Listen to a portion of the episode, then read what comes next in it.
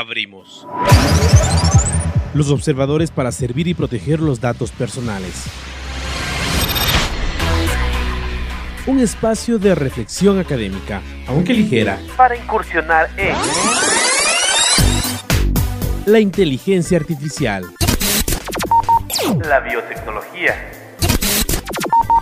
el cibercrimen, la privacidad y la intimidad de los datos, las empresas fintech, la blockchain y los variados conceptos en los que se combinan la comunicación y la ciencia. La cuarta revolución industrial que nos está cambiando la vida. Una producción conjunta de las áreas de Derecho y Comunicación de la Universidad Andina Simón Bolívar. Presentada por el Observatorio de Cyberderechos y Tecnosociedad. Bienvenidos.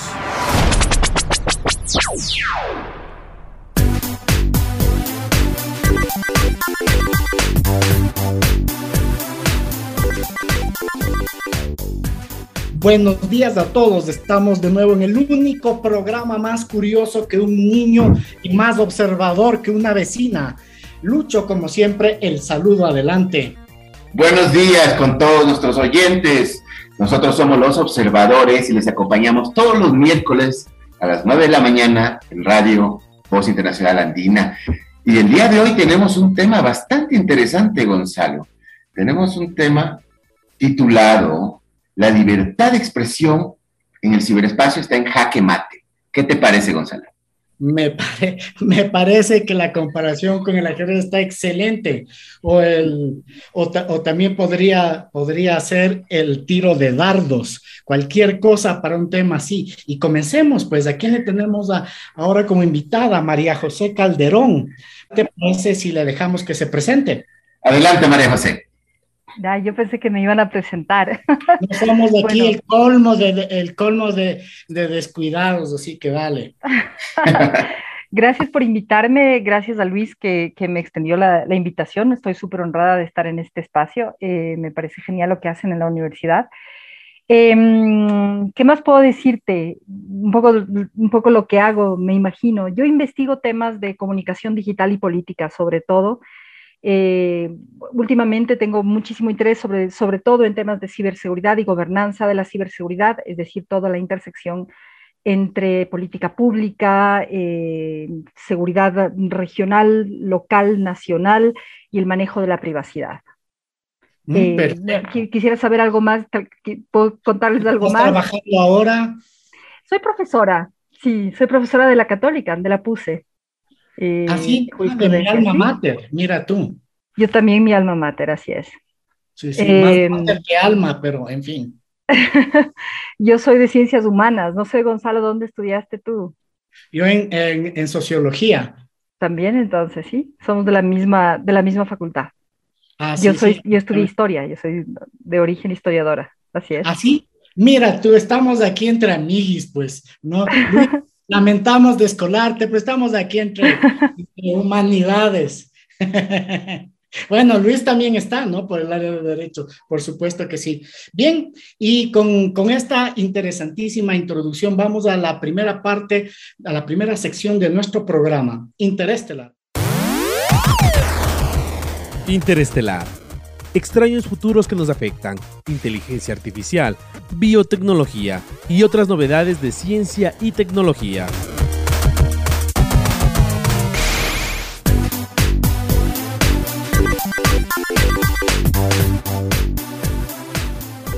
Y a ver, veamos qué tenemos aquí preparado. A comienzos de los 90, el Internet, visto como un espacio libre que permitía ejercer a plenitud este derecho y recibir información de, de diversas fuentes. En el 2000, con el advenimiento de la Web 2.0, principios como la neutralidad de la red han sido mucho más difíciles de aplicar. Asimismo, el perfilamiento de personas en base a modelos de Machine Learning hace que las personas ya solo reciban información y que además esté más cerca del perfilamiento social, es decir, no solo recibimos, damos información, sino que además nos conocen hasta el cepillo de dientes que usamos. Eh, por otro lado, las leyes de protección de datos personales han limitado para algunos la libertad de expresión en función de la protección del derecho a la vida privada.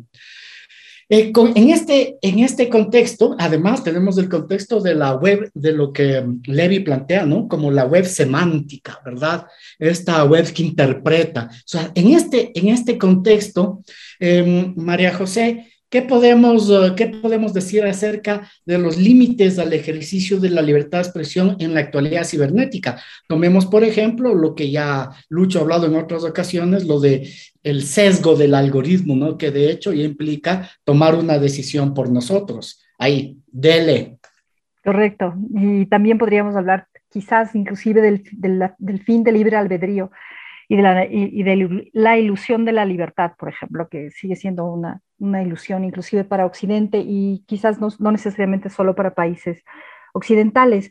Eh, hay una cosa que me llama la atención, por ejemplo, justamente estaba leyendo ahora, eh, haciendo un, una suerte de relación entre, entre los análisis eh, de los medios, por ejemplo, en principio de la primera década del año 2000, eh, un poco inspirados de una forma positiva en la tradición eh, sociológica de, Manuel Castells que tenía, y, creo que todos compartíamos esa visión súper positiva, eh, de la sociedad hiperconectada desde el punto de vista de esa famosa democracia global eh, universal y donde la información era accesible para todos.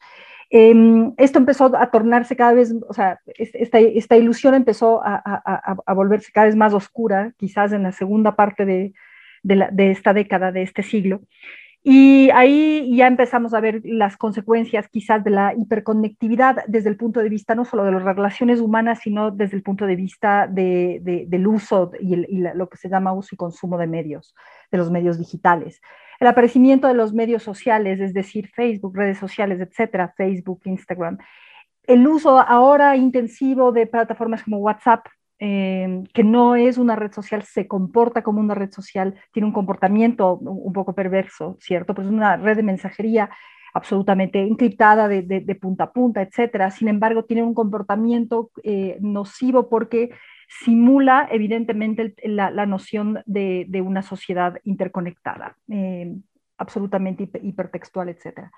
¿Cuáles son las ventajas y los riesgos de, esos, eh, de esto? El fin de la, de la privacidad es uno, es uno de, es quizás de, la sentencia a la cual estamos ahora eh, en, enfrentados como sociedad, esto es sumamente peligroso porque tiene, tiene consecuencias inclusive dentro de las instituciones. Las instituciones no cambian tan rápido como, como, como las aplicaciones que utilizamos, no son tan veloces, las instituciones se fundamentan en principios como la democracia, por ejemplo, que tienen siglos y, y, no es, o sea, también están en mucho riesgo, ¿cierto? Eso, eso es por un lado.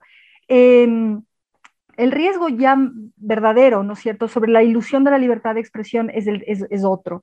Estaba leyendo justamente un poco para comparar la visión positiva que teníamos de esa primera década de, de, de, este, de este siglo, y ya para la segunda tenemos otro tipo de reflexiones, quizás más desde el punto de vista fenomenológico, me atrevo a decir, no tan alineadas con, con, con datos empíricos eh, y reales sobre lo que estamos viviendo, pero interesantes de todas formas, como el filósofo eh, alemán-coreano como Byung-Chul Han que, que, Han, que dice, básicamente estamos viviendo la sociedad de la pornografía, ¿cierto? No, no porque, no porque en per se en el consumo de la pornografía, pero porque todo está expuesto, todo es, todo es transparente. La sociedad de la transparencia lo eh, llama el subtexto.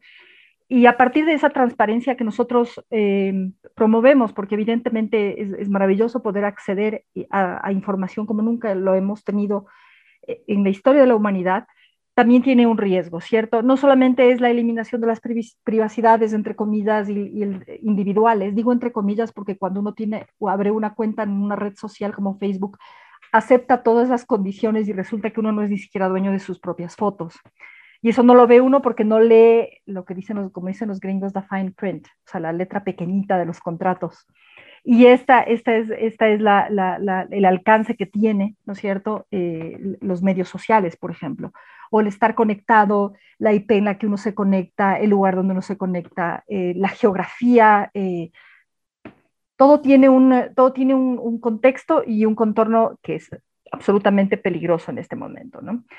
Ahora, lo que dice eh, este filósofo que me parece interesante, que por eso lo pongo en consideración para que nosotros pensamos de esos límites aparentes de la libertad de expresión, nosotros como nunca exponemos nuestra vida, o sea, lo hacemos inconscientemente a veces pensando inocentemente que tener una red social es una ventana para estar más, más de cerca con familiares a los que no visitamos, quizás, o amigos del colegio, que no hemos visto en muchos, muchos años, y uno se siente miembro de una, de un, de un, de una sociedad, o sea, es, es, es, parte intrínseca del tejido social. Lo que no nos damos cuenta del otro lado es que esa, esa, esa aparente libertad, transparencia, nos está eliminando absolutamente en términos de...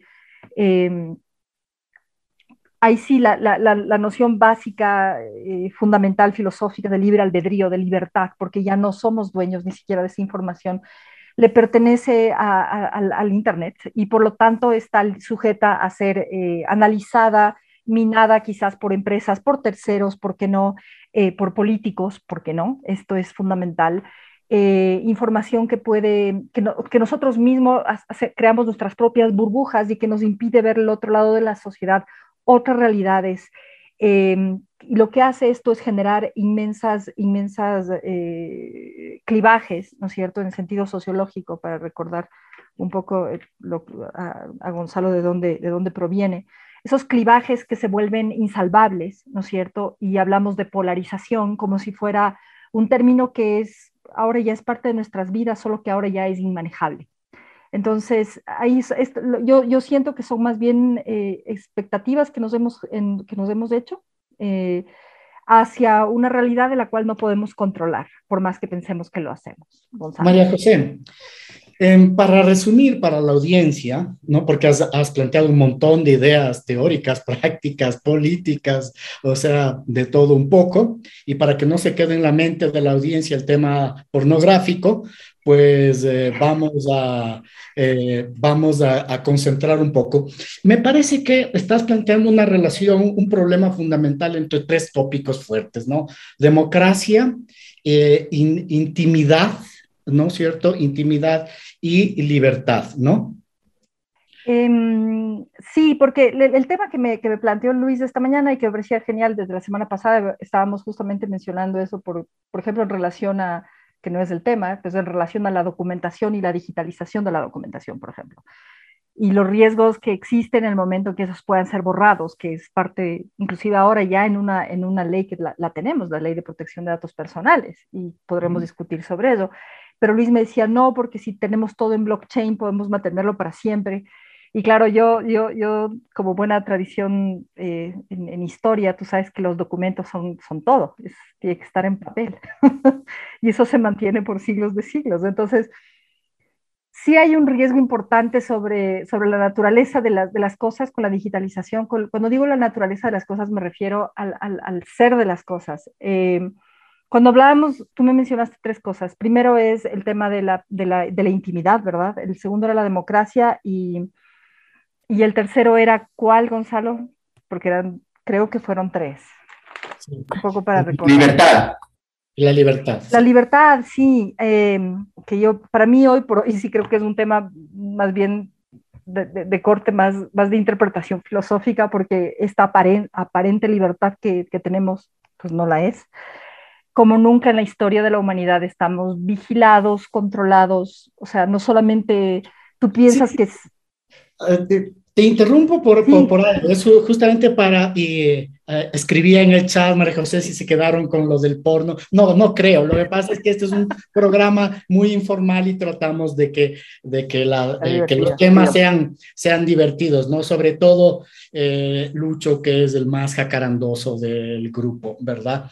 pero volviendo, volviendo al tema, eh, estoy, pensando, eh, estoy pensando en que, en, que obviamente lo que tú dices eh, tiene mucho, mucho de verdad y hay pruebas fácticas, de hechos que lo demuestran, ¿no? Pero también me parece que a veces eso nos deja, de, nos hace tener una visión muy apocalíptica y descuidar otras comparaciones importantes, ¿no? Es decir, entre los talibanes, ¿no? El control de los talibanes sí que es, sí que es absoluto y no necesita de Internet. No me imagino con, con Internet, ¿no? Pensemos en los, en los chinos con un sistema económico socialista hiper desarrollado, pero a ver si es que tú puedes decir algo al padre de la, al, padre. Realmente hay una visión... Eh, de, de, padre, ¿no? De padre de la, de la patria, que todavía permanece, que es, es, es de locos, ¿no es cierto? Entonces, comparado, comparado con eso, em, verle, verle a la a la, a la, a la vecina que a la, a la, vecina que te, que te comparte eh, que te comparte un análisis de, de Virtual Hand por chat. Dice, ¿qué, qué, qué, en qué mundo estamos? ¿No es cierto? Porque le impresionó eso, eso, esa cosa que dice Han de que estamos todos más dominados que la dominación dominante que nos ha dominado. Entonces, eso le, le encantó a la vecina. Entonces, lo que quisiera es también dar esta, eh, pedirte esta esta comparación? Ya, a ver, bueno, Byung-Chul de hecho, él hace una, es menos apocalíptico que eso. Creo que Harari es un poco más, más, más oscuro en su, y con datos, que es lo que más me gusta. Pero lo que me gustó de ese término y por qué, y por qué lo traje a colación y, por qué podemos ser positivos. Siempre hay una visión evidentemente positiva. Yo soy una, de las primeras eh, eh, militantes justamente de, de la digitalización eh, tanto de archivos como de información, de transparencia de la información, o sea, esto es, esto es fundamental, o sea, yo creo que es por ahí va y es el futuro. Y esto va a cambiar también, ahí volvemos al tema de la democracia, va a cambiar la forma en cómo uno desarrolla procesos de gestión, pública, para empezar, de gestión pública tradicional y simple, desde, desde cómo, se, cómo se estructura la burocracia hasta eh, cómo uno ejerce cosas como el derecho al voto. Entonces, todo esto sí tiene que cambiar, tiene que, porque estamos más, a ver, estamos cada vez más conectados y eso es la parte positiva, chévere, ¿verdad? A mayor información, quizás mayor debate, es cierto, esa es la parte aristotélica pura, más chévere, que es que finalmente la razón va a prevalecer en este espacio, ¿verdad? Pero este espacio, desgraciadamente, ese, ese aparente mayor debate es también mayor ruido.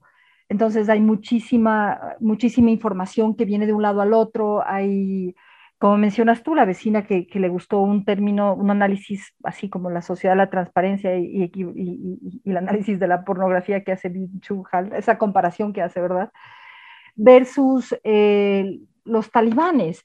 Pero yo te recuerdo que una de las estrategias más poderosas de, desinformación, por un lado, por supuesto, pero sí de propaganda para el reclutamiento de ISIS, ¿no es cierto? de, estaba pensando justo en los talibanes, digamos, el brazo armado extremo eh, político del, ejército islámico, es a partir justamente del uso de redes sociales, específicamente Facebook y Twitter en cierta medida, y no necesariamente en los países árabes, sino en, los países donde existe una diáspora árabe importante, el Reino Unido, etcétera, donde encuentras a, jóvenes, a jóvenes Francia, no sé, la mayor parte de Europa, que están, eh, que están conectados a ciertos discursos y que se convierten en parte de su burbuja. Y nosotros no somos capaces de construir esta burbuja, de, hacer esas, esas paredes porque nos parece cómodo, ¿verdad? Porque, porque así son los humanos, porque nos gusta ver un poco de afuera.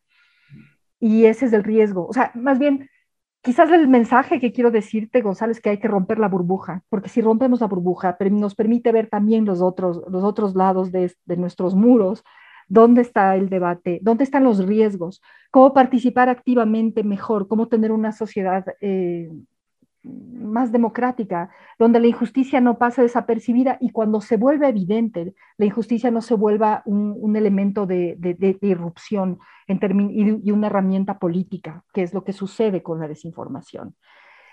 Eso. María José, para finalizar este segmento, dame una definición de libertad. Ay, Dios qué complejo. Em, libertad la marque, libertad la hermana de Mafalda, libertad, no sé.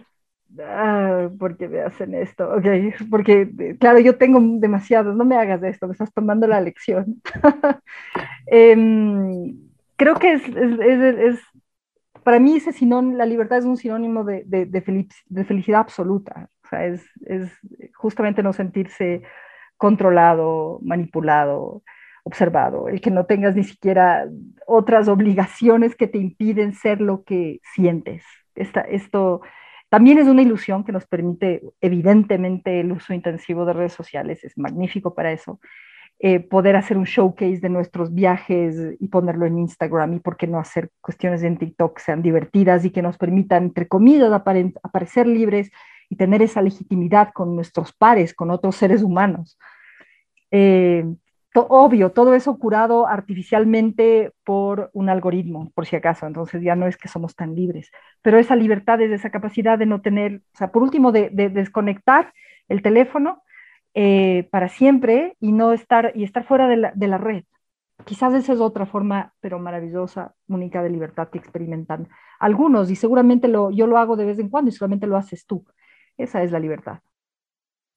Terminemos este segmento con recordando lo que ha dicho María José y que me gusta muchísimo, esta idea de libertad como el derecho a desconectarse, no tanto como el derecho a conectarse.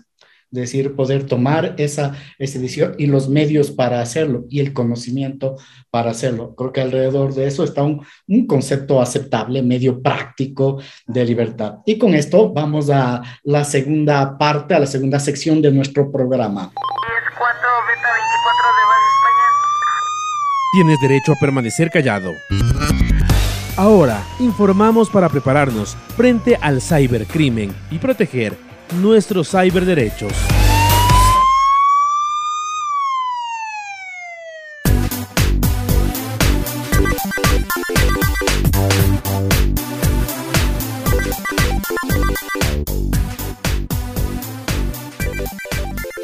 Tienes derecho a permanecer callado con el temible Lucho, el protector de nuestros derechos. Dele, Lucho. Bueno, en el tema actual que estamos conversando, quisiera comenzar con algo que se me ocurrió. Eh, el peor enemigo de la libertad es la ilusión de libertad, fíjense ustedes. Una adaptación ahí de, de esta hermosa frase de Einstein. Entonces, para comenzar con eso, pues siempre cuando hablamos de, de, protección del cibercrimen, hablamos de seguridad de la información, que tiene un vínculo pues muy estrecho con lo que es la protección de datos personales, ¿no? Entonces, cuando hablamos de libertad de expresión, de alguna manera podemos encontrar que hay disputas. Hay disputas justamente en relación a la ponderación entre este derecho a la protección de datos personales y lo que es el derecho a libertad de expresión.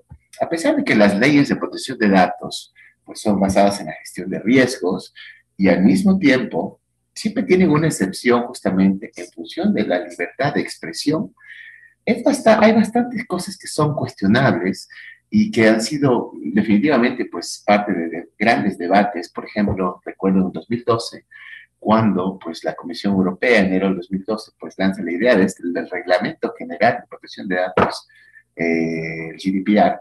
Entonces justamente era esto, ¿cuál sería el límite? ¿Cuál sería esta ponderación adecuada entre libertad de expresión y, por ejemplo, el del famoso derecho al olvido, ¿sí? que luego se lo cambió a derecho de supresión de datos y en el caso de Ecuador se llama derecho de eliminación.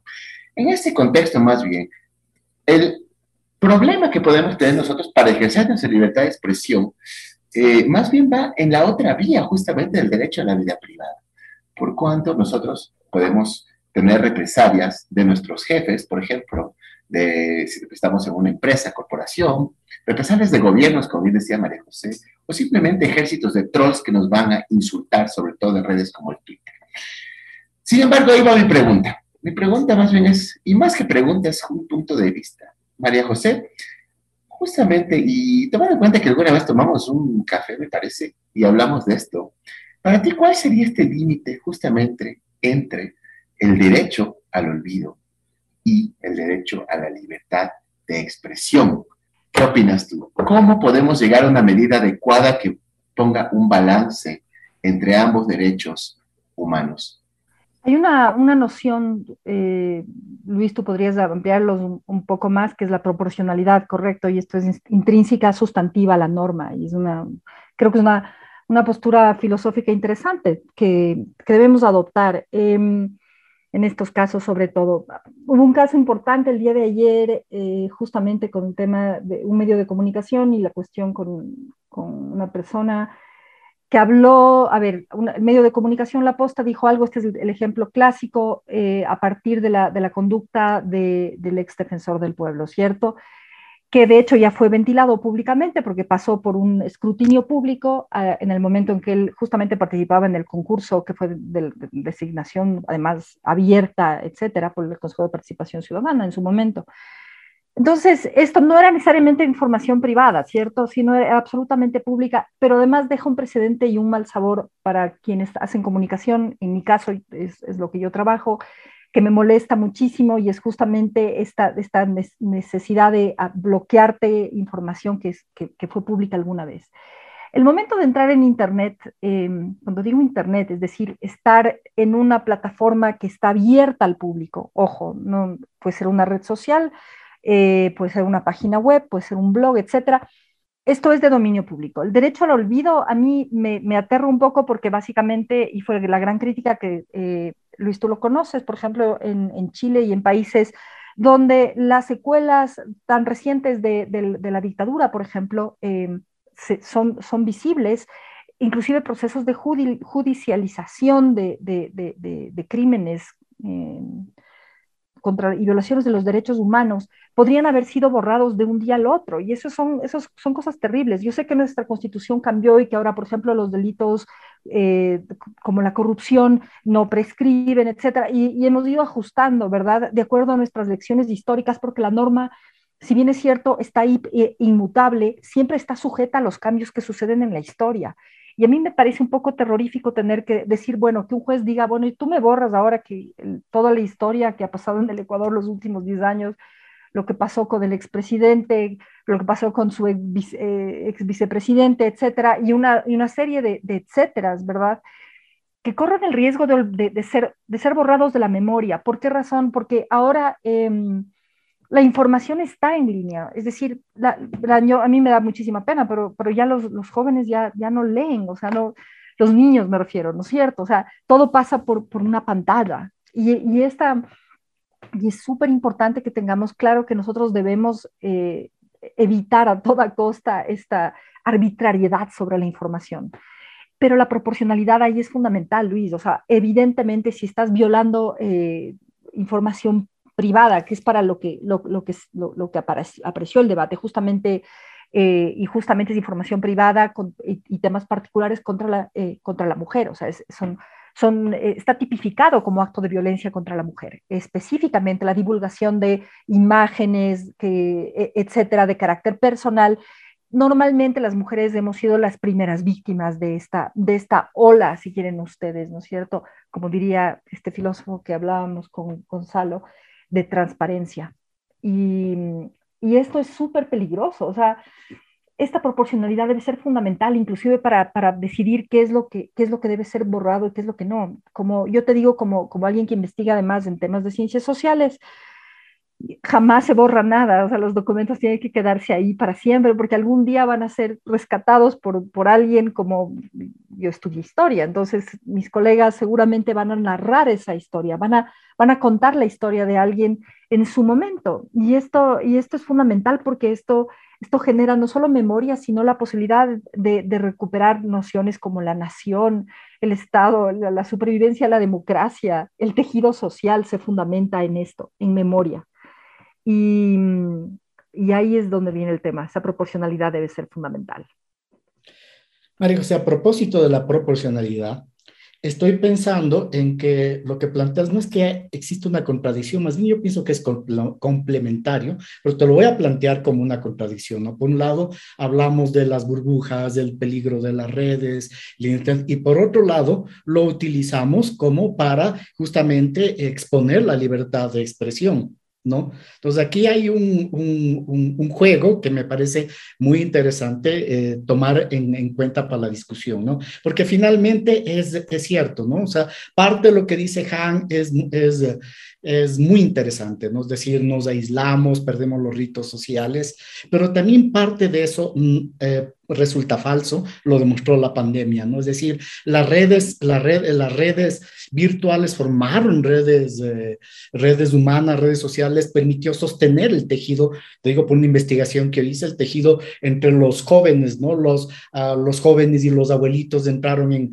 en comunicación, comenzaron a vigilar por internet, se acercaron más y esto les llevó a, encontrarse, al deseo de encontrarse físicamente con el abuelito porque eh, era normal no verle pero ahora que lo veías por pantalla, era importantísimo verle. Entonces, me parece que, por eso decía, no creo que hay tal contradicción, pero te planteo, ¿no? Porque finalmente em, a veces no, no le ponemos en su sitio la discusión. ¿Qué te parece?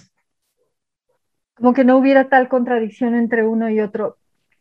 Mm, Sí, correcto. No, no, es, eh, eh, no existe tal, o sea, son complementarios. Sin embargo, a, a, la pregunta que decía Luis, es ya más en el ámbito, cuando nos topamos con elementos como estos, por ejemplo, o sea, órdenes de jueces, nos, topamos con, unos, con algunas cosas que son, que, topan peligrosamente. Eh, a ver, a ver, te voy les voy a dar un ejemplo clásico, ¿ya?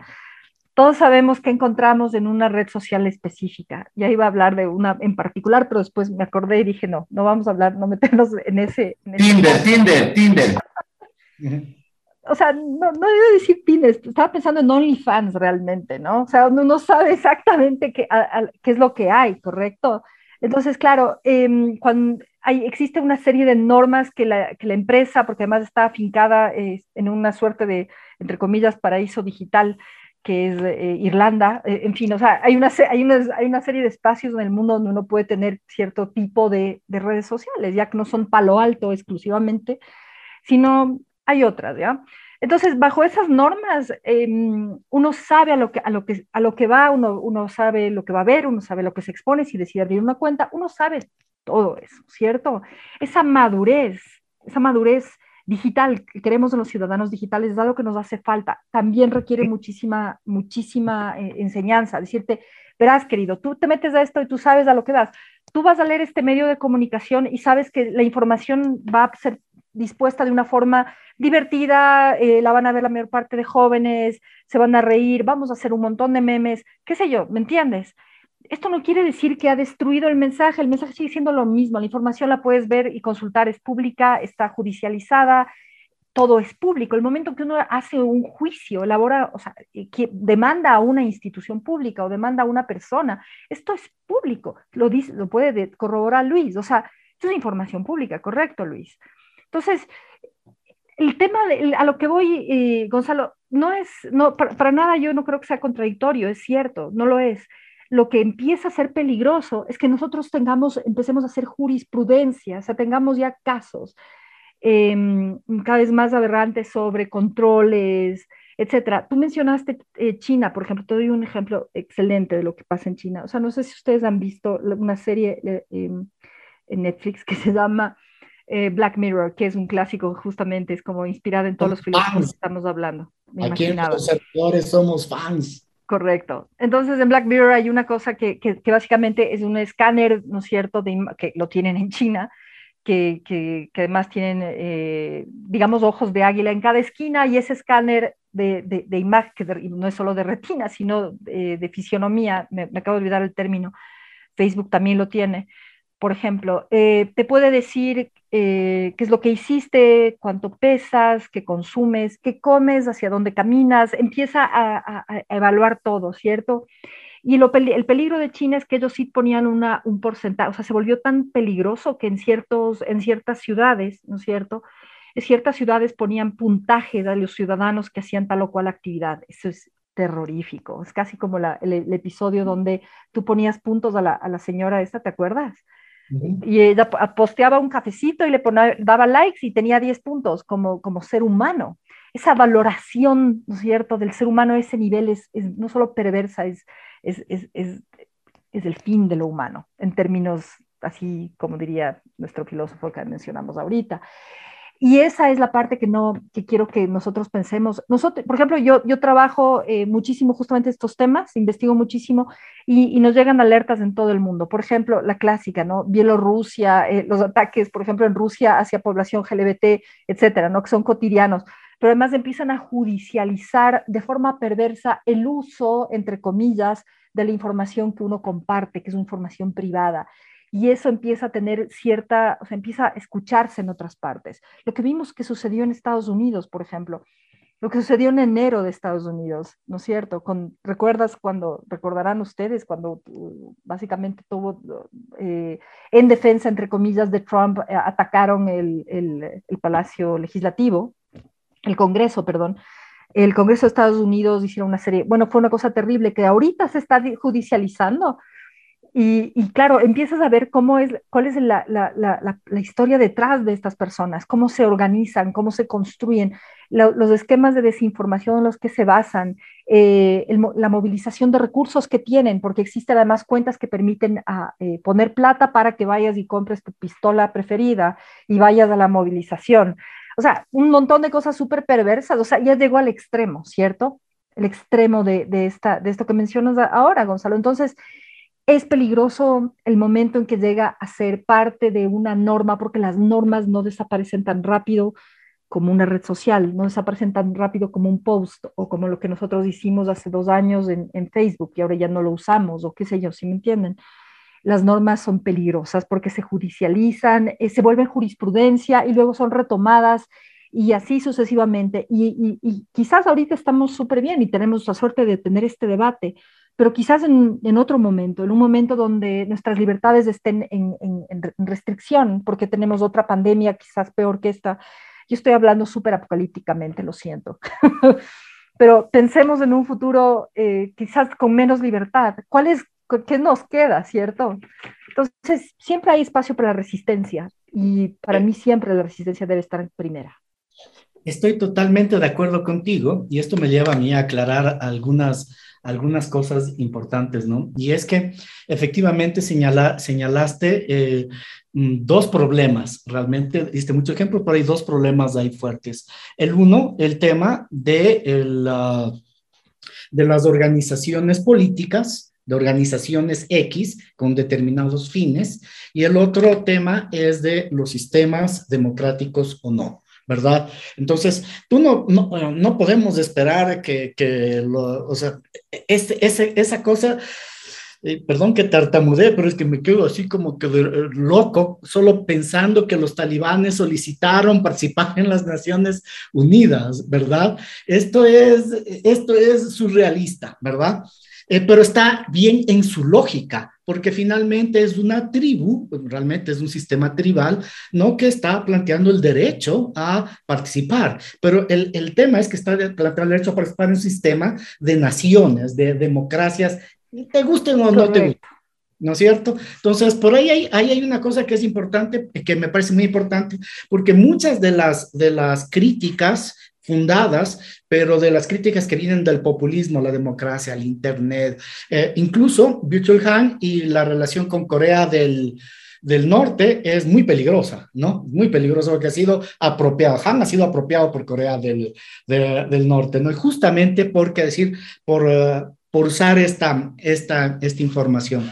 Entonces, me parece que eso lo que finalmente socava es la democracia, donde podemos discutir esto, como bien lo acabas de decir. Entonces, no es el Internet, eh, no es solo la discusión del Internet, sino el sistema democrático en el que podemos eh, reclamar sobre esta libertad de, expresión, que me parece tal como tú has dicho. Y para no hablar mucho, porque no me corresponde, estoy leyendo en este momento el, el farmacéutico de Auschwitz, ¿verdad? Y es de todo lo que hicieron, de todo el papel de las grandes farmacéuticas en el genocidio, las que hicieron, las que produjeron toneladas y toneladas del ciclón B, que es, o ciclón B, que es el, veneno que, gasificaron, ¿no? Y eh, después fueron, fue, la empresa fue normalizada y bien podría pedir el derecho al olvido, ¿no? Exacto, no, es terrible, exacto, sí, sí, eso le dije Ahí creo que el, Lucho puede decir algo, primero tú, por supuesto, María José. No, no, Lucho, Lucho, hay que defienda, yo sí estoy en contra de que se olviden todo. Yo creo que hay causas, hay causas y causas, o sea, justamente es lo que tú mismo decías, la proporcionalidad y es un estudio de caso a caso, no se debe generalizar si por un lado bien hay gente que tiene derecho a una nueva oportunidad o la gente a la que le incrimina algún medio de comunicación algo que no cometió por ejemplo. Tiene derecho a que se borre eso, ¿no? Pero por otro lado, por supuesto, la información que construye la, esta historia, esta memoria colectiva que tú dices, también debe quedar aquí. Entonces, yo, estoy de acuerdo por eso. Pero más bien yo les invito a ver al tercer segmento, Gonzalo. ¿Qué te parece? Muchas gracias. Hablando de esto. Me llevaste, me llevaste facilito al tercer segmento y vamos, en nuestro tercer segmento, tecnomúsica y tecnocine. Tecnomúsica y Tecnocine. Un momento para escuchar la tecnociencia que vemos en el cine. Y esta vez el tema musical lo escogió eh, nuestro querido Lucho, así que te dejo la palabra para que nos expliques por qué, por qué rayos, como dice mi hijo, escogiste esto. Bueno, en realidad este no es un tema de, cine como normalmente lo hacemos, este es un, simplemente un tema y se llama Destruir 2000 años de cultura.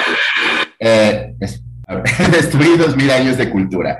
Estaba destruyendo el, Sí, ya me, destruiste los oídos. Pero bueno, en todo caso viene el grupo Atai Teenage Riot, un grupo pues de, eh, que viene de los años 90, basado en Berlín. Muy interesante justamente por, eh, por esta actitud pro libertad y pro anarquismo en Internet.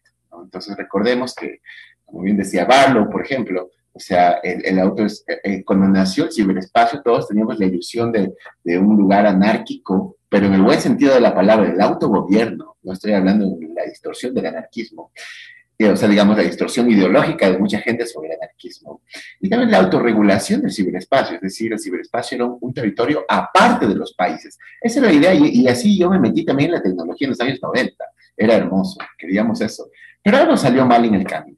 Entonces, este tema tiene una frase muy interesante que dice, tu libertad para hablar es la libertad para mentir cualquier cosa que tome cambiar, yo apoyo. De no hay lugar donde nadie no sale herido, un lugar donde puedo ser yo mismo. Tiene mucho que ver entonces con esa idea anárquica de ese nuevo sistema, como decir, borramos todo lo pasado, disculpen los historiadores que dicen que no hay que destruir la historia, pues aquí la idea era destruir dos mil años de cultura para empezar de nuevo. Y es es el tema y por eso creo que va muy bien después de acabar el tema presentado. Yo quisiera que retomemos este tema justamente de dónde quedó el anarquismo. Adelante, Gonzalo, por favor, Paul. Perfecto, y con la irreverencia de Lucho vamos a escuchar. One generation follows another, but something in my head says, keep going, don't give up. Cold sweat running down my back, I don't feel the chaos. The reason to fight is not making a stronger man.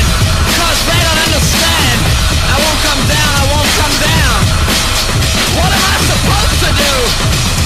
Except to realize that the time is running out How?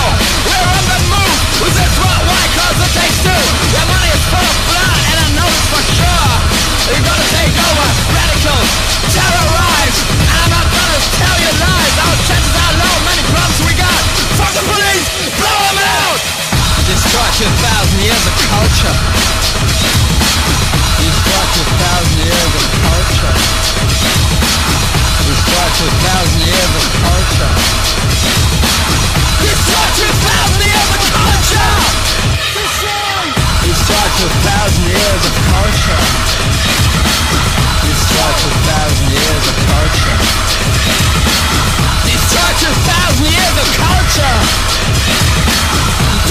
a thousand of culture.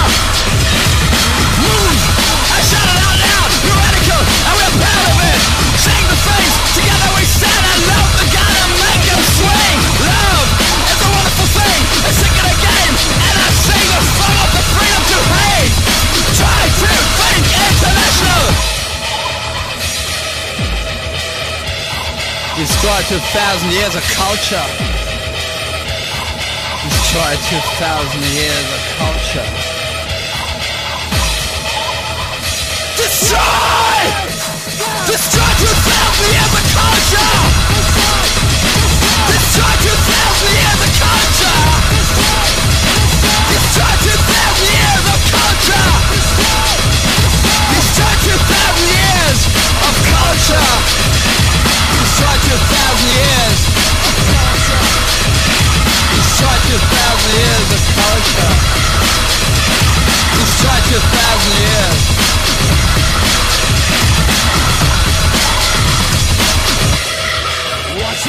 The freedom to speak is the freedom to lie. Whatever it takes to change, I'm up for it. There's no place where no one gets hurt. A place where I can be on my own. You should feel guilty if you're just watching There's this pain and a constant sound in my head they always try and get you back to what they define as reality. There's nothing to lose but watch your back. It's cold out there. Destroy 2,000 years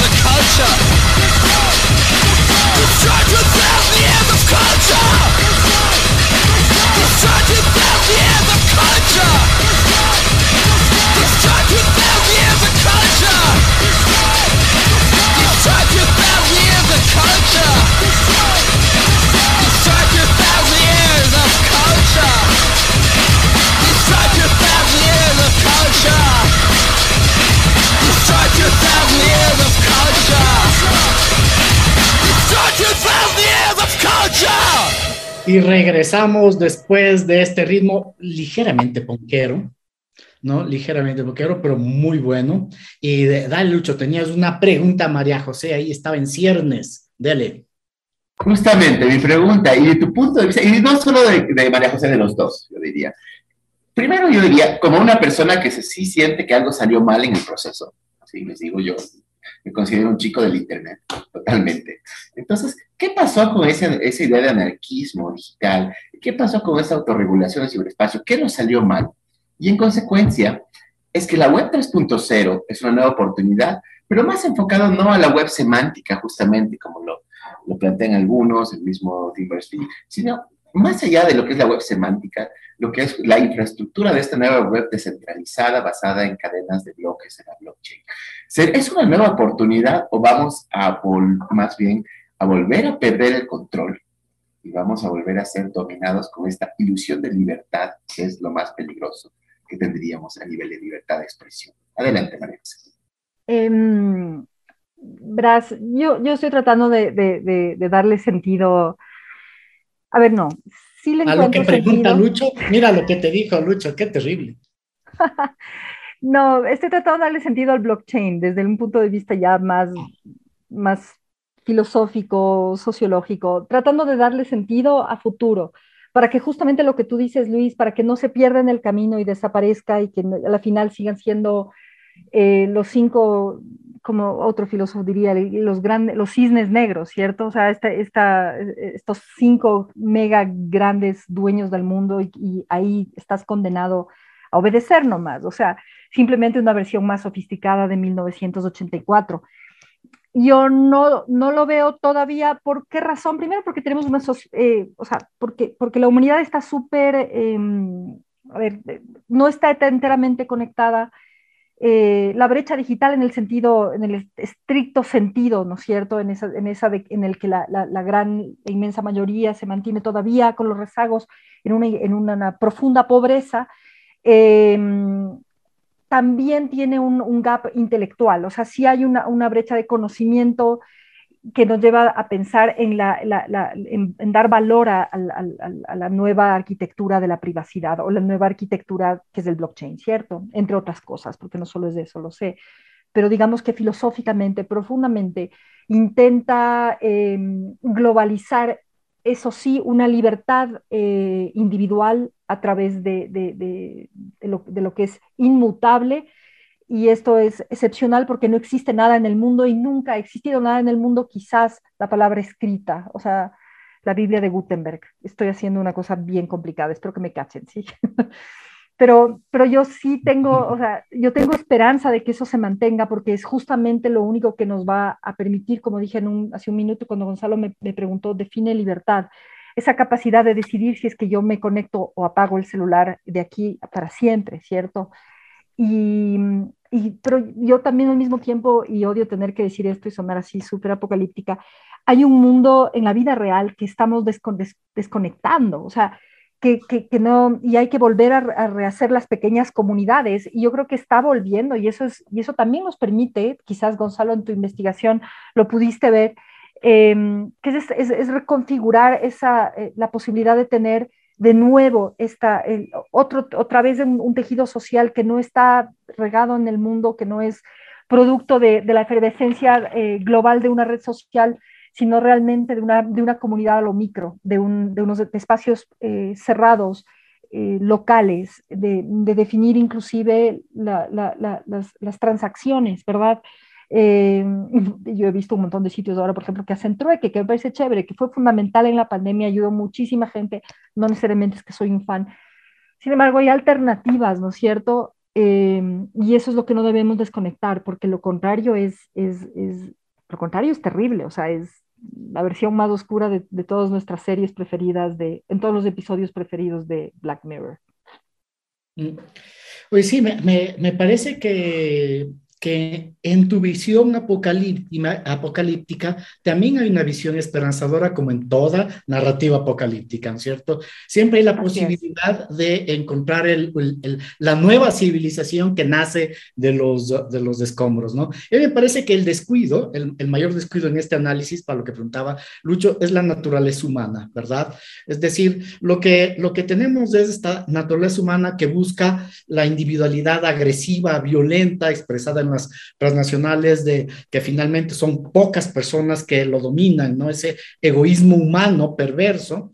Y el otro lado, este afán del... Em, que tú acabas de señalar del intercambio, ¿no? De lo local, ¿no? En lo que eh, volvemos a tejer los vínculos sociales. Las dos cosas posibles son por mediación de las tecnologías. Las dos cosas son posibles, ¿no? Pero necesitamos, necesitamos, yo creo que necesitamos, y esto lo dice ya Harari, me parece que necesitamos repensar el concepto de, libertad y el acuerdo democrático eh, con el que inició la democracia liberal, ¿no? Porque si no, criticamos tanto la democracia capitalista que nos vamos a, quedar eh, con la democracia talibán, porque eh, si no nos queda China o, Cuba, que, me parece penosamente peor ahora, ¿no? Porque un lugar paradisíaco en el que entran, te lo digo por una amiga mía, entran a la casa a preguntarle cosas porque estaban en, en, reclamos, ¿no? Entonces, una, una, ecuatoriana que le visita en la casa a un primo, un pariente para conversar mucho, finalmente le estaban vigilando, ¿no? Entonces, o sea, ¿dónde quedamos, María José? Cuénteme. Em, o sea, lo que, lo, lo, que tú mencionas es hacia dónde vamos, quizás positivamente. En el contexto que plantea Lucho, perdimos, ganamos. Eh, siempre, siempre, en pro de la libertad y que no se tenga que meter el Estado en, en nada, por favor. Eh, mientras a menor regulación, mejor. O sea, es que lo, lo, estamos viviendo, perdón que lo diga, porque o sea, no, tenemos, tenemos que, no tenemos que olvidar que estamos viviendo un experimento que tiene que, nuestra, volvemos a la Constitución, ¿cierto? Al marco normativo que rige al Ecuador. Vamos a volver al Ecuador estos últimos 14 años. Eh, es una, estamos viviendo las secuelas de ciertos procesos de regulación, de ciertos inventos que sonaban bonito en el papel, pero que en el momento de ponerlos en la práctica es lo que tenemos, es los inmensos conflictos, la falta de, gobernabilidad, entre comillas, la debilidad institucional que es la que estamos sufriendo. O sea, esto ya es, esto es a, nivel local. Si nosotros seguimos agregando mayor regulación sobre esto y se, se nos ocurre que vamos a empezar a, regular temas sobre tu contenido de información privada, tu libertad de expresión de alguna forma, o, o cómo yo me expreso en una red social, eso es sumamente peligroso. O sea, esto es esto es el principio del fin, Gonzalo y Luis, o sea, hay que pelear siempre por evitarlo, o sea, si no, eh, no nos queda más, ¿sí me entienden? O sea, es, es, es, bien grave, es muy fácil, a ver, esta es, esta es la conclusión, sí, ahora sí está más claro. La tecnología nos permite ser más, como alguien lo mencionó hace un momento, como Luis lo mencionó hace un momento, o decir toda la verdad o ser el, gran, el mayor mentiroso. La tecnología te, te, te vuelve más sofisticado en ser un tirano o en ser un, un gran libertario, ¿verdad? Es lo que, esas son las, herramientas de la tecnología, que es magnífico. La tecnología no está, eh, no, tiene, no tiene intrínsecamente un decálogo de ética ni, ni un horizonte moral. La tecnología se convierte en el instrumento de alguien que, que tiene un decálogo de ética y un horizonte moral que puede ser pervertido a nuestros ojos, que puede, pero para sus ojos es perfecto, etcétera. Como lo que mencionabas tú hace un momento, Gonzalo, sobre el tema eh, de la Segunda Guerra Mundial, ¿correcto? De experimentación humana, etcétera. Entonces, hay una serie de cosas que, que, uno dice, o sea, no puede ser, pero ¿por qué? ¿Por qué? ¿Verdad? Y, y ese es el gran riesgo. Y ahora es todo, todo es más rápido. O sea, lo que yo quiero eh, pedir a todos los, nuestros escuchas es que básicamente eh, la aceleración de estos procesos es, hace que todo se vuelva, entre comillas, aparentemente eh, más evidente, ¿verdad? Pero esa evidencia es fáctica y, esa, y esa facticidad nos va a destruir próximamente si no tomamos cartas en el asunto. Muy bien. Me dejaste sin palabras, estoy plenamente de acuerdo. Hay que luchar por la libertad individual, ¿no? Y por la convivencia social. Y con estas sabias palabras, ¿no es cierto?, que me han salido del estómago, Lucho, por favor, quédase. Bueno, muchísimas gracias María José por haber estado en este espacio. Es un gusto y esto es tu casa y ojalá nos compartas cuando quieras algún post, cualquier material para, para el Observatorio de Ciberderechos y Tecnosociedad. Muchísimas gracias por estar acá. Y como siempre decirles a nuestros amigos, nos veremos, no, más bien nos, nos escucharemos la próxima semana, como siempre. Nosotros somos los observadores y nuestra misión, repensar las tecnologías emergentes a partir de las ciencias sociales. Muchas gracias amigos, hasta la próxima. Gracias María José y chao a todos. Cerramos. Cyberderechos y Tecnosociedad. Un espacio de reflexión académica para incursionar en los variados conceptos de ciencia y tecnología de la cuarta revolución industrial que nos está cambiando la vida una producción conjunta de las áreas de Derecho y Comunicación de la Universidad Andina Simón Bolívar, presentada por el Observatorio de Cyberderechos y Tecnosociedad. Un nuevo capítulo en 15 días. Reprise la próxima semana. Cyberderechos y Tecnosociedad por Voz Andina Internacional.